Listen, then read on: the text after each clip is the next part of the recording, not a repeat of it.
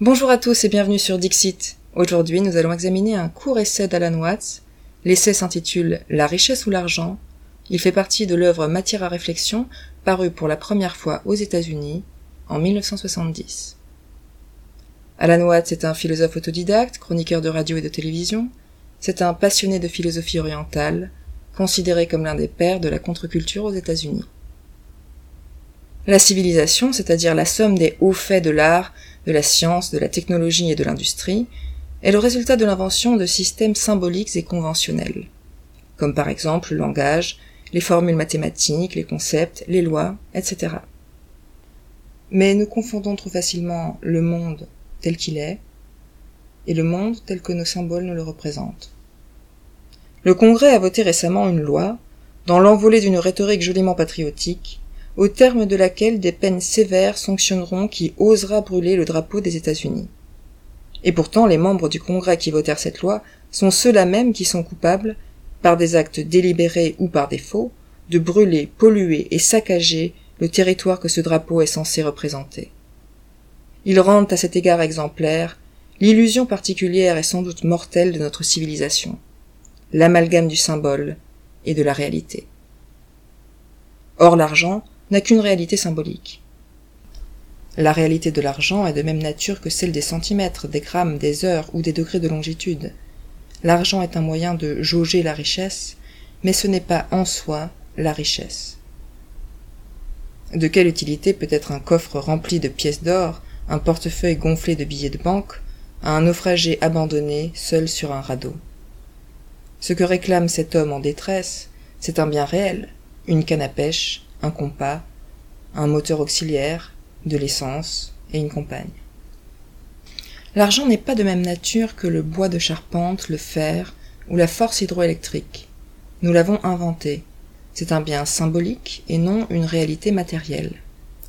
Sa valeur résulte d'une construction sociale et non pas d'une action sur la matière.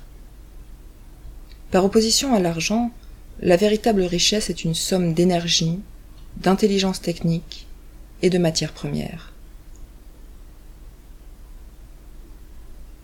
Nous avons les moyens matériels d'une abondance sans précédent. L'obstacle majeur qui s'oppose à un progrès technologique bien compris, c'est cette confusion fondamentale qui est faite entre l'argent et la richesse. Car à quoi servent les machines sinon à alléger le fardeau des hommes? Leur raison d'être, c'est précisément de libérer l'homme du travail d'économiser sa force et son énergie physique. Or l'accès aux bienfaits du progrès technique est bridé par la domination symbolique de l'argent. Les machines ne cessent de produire plus, les hommes ne cessent de produire moins, mais les produits eux-mêmes s'accumulent sans qu'ils puissent être distribués ni consommés, parce que le pouvoir d'achat d'un trop grand nombre est trop restreint, et que le plus affamé, le plus cynique, le plus cupide des capitalistes ne peut à lui seul engloutir dix livres de beurre par jour. Ainsi le développement technique place la machine en concurrence avec l'homme plutôt qu'à son service. Même un enfant devrait comprendre que l'argent est un moyen commode pour supprimer le troc, de telle sorte qu'il n'est pas besoin d'emporter au marché des paniers d'œufs et des tonneaux de bière pour les échanger contre de la viande ou des légumes. Mais si tout ce que vous aviez à échanger était votre énergie physique ou mentale, celle absorbée par le travail qu'effectuent aujourd'hui les machines, le problème se poserait alors ainsi.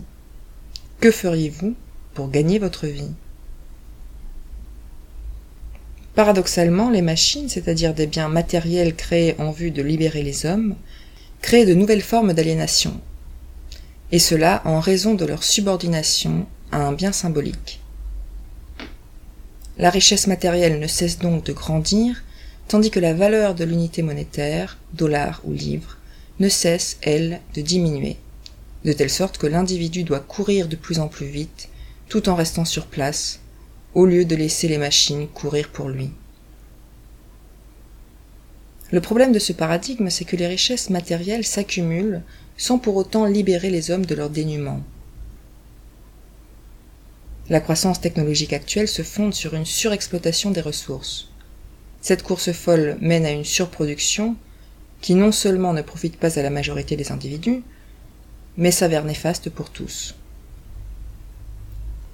Il nous sera impossible de maintenir une technologie hautement productive si, pour cela, la pollution catastrophique d'une ville comme Los Angeles doit s'étendre au monde entier, si les éléments naturels doivent être empoisonnés, la vie sauvage détruite, le flot sanguin anémié par l'usage inconsidéré des antibiotiques et des insecticides.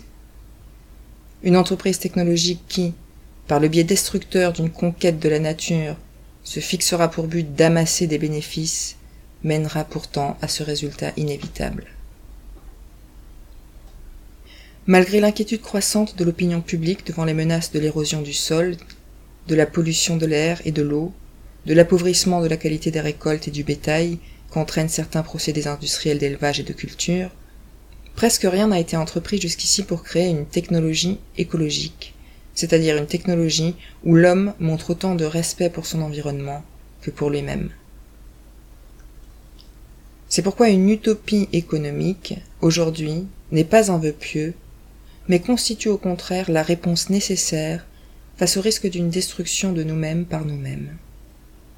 N'est-il pas dans l'intérêt de tous de préserver les conditions matérielles de sa propre existence et celles de ses congénères, y compris ses descendants? À cet égard, de nombreuses firmes, et plus encore leurs porteurs d'action, semblent méconnaître aveuglément leurs propres intérêts. Car les effets nocifs d'une technologie sauvage apparaissent avec une rapidité telle qu'il ne nous est plus même possible de laisser à nos enfants le soin d'éteindre l'incendie. Affirmer qu'une économie valorisant le profit plutôt que le produit est responsable d'un tel état de choses est une simplification abusive.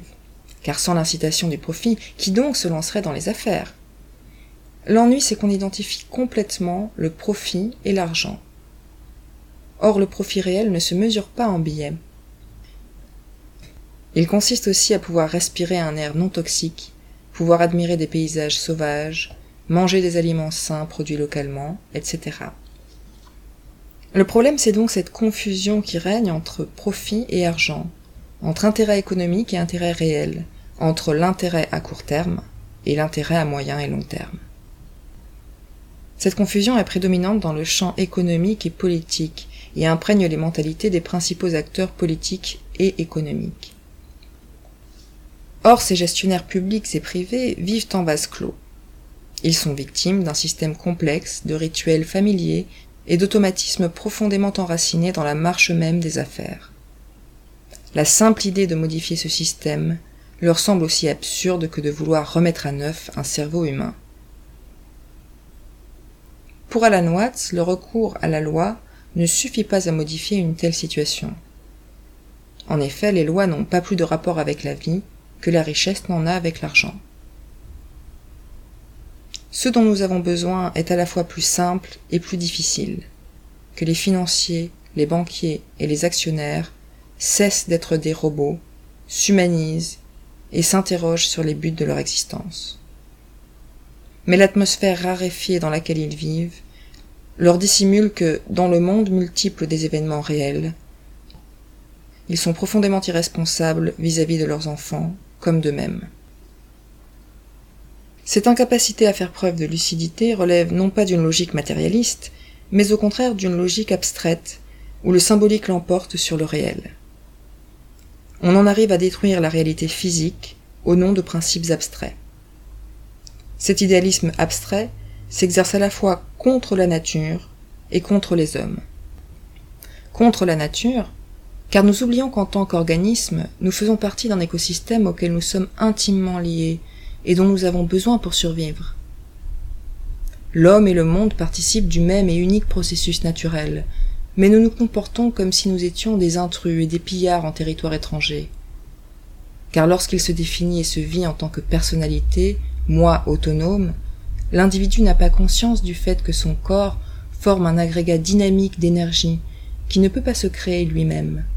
Cet agrégat, ce corps, n'existe qu'en rapport avec des myriades d'autres corps, d'autres agrégats, qui s'appellent animaux, plantes, insectes, bactéries, minéraux, liquides et gaz. Contre les hommes, car l'abstraction idéologique prétend au monopole de la vérité et empêche d'aboutir à des compromis véritables fondés sur le respect mutuel. Si nous combattions au Vietnam pour un motif honnêtement matérialiste, à savoir ravir les richesses et les femmes du pays, nous prendrions toutes les précautions nécessaires pour épargner le territoire vietnamien. Mais dès lors que nous luttons pour des principes abstraits qui n'ont rien à voir avec un butin matériel, nous devenons les instruments implacables et cruels de cette illusion selon laquelle la vérité n'habite qu'un seul camp. Chaque parti est persuadé d'agir pour de bonnes raisons, et en ultime ressort, pour le bien de l'humanité. Mais il faut reconnaître et admettre un élément irréductible de filouterie, chez soi comme chez son ennemi. Les hommes ne se départagent pas en gentils et en méchants. Cela, pratiquement, veut dire que nous abandonnions tout esprit de croisade, que nous cessions d'agir pour des causes aussi abstraites que le bien, la vertu, la paix, l'amour universel, la liberté et la justice sociale, que nous cessions de combattre des épouvantails aussi abstraits que le communisme, le fascisme, le racisme et les puissances imaginaires des ténèbres et du mal. Car l'enfer que le monde connaît aujourd'hui est pour sa plus grande part le résultat d'une volonté délibérée. Nous justifions nos guerres et nos révolutions en y voyant les moyens regrettables d'une noble fin.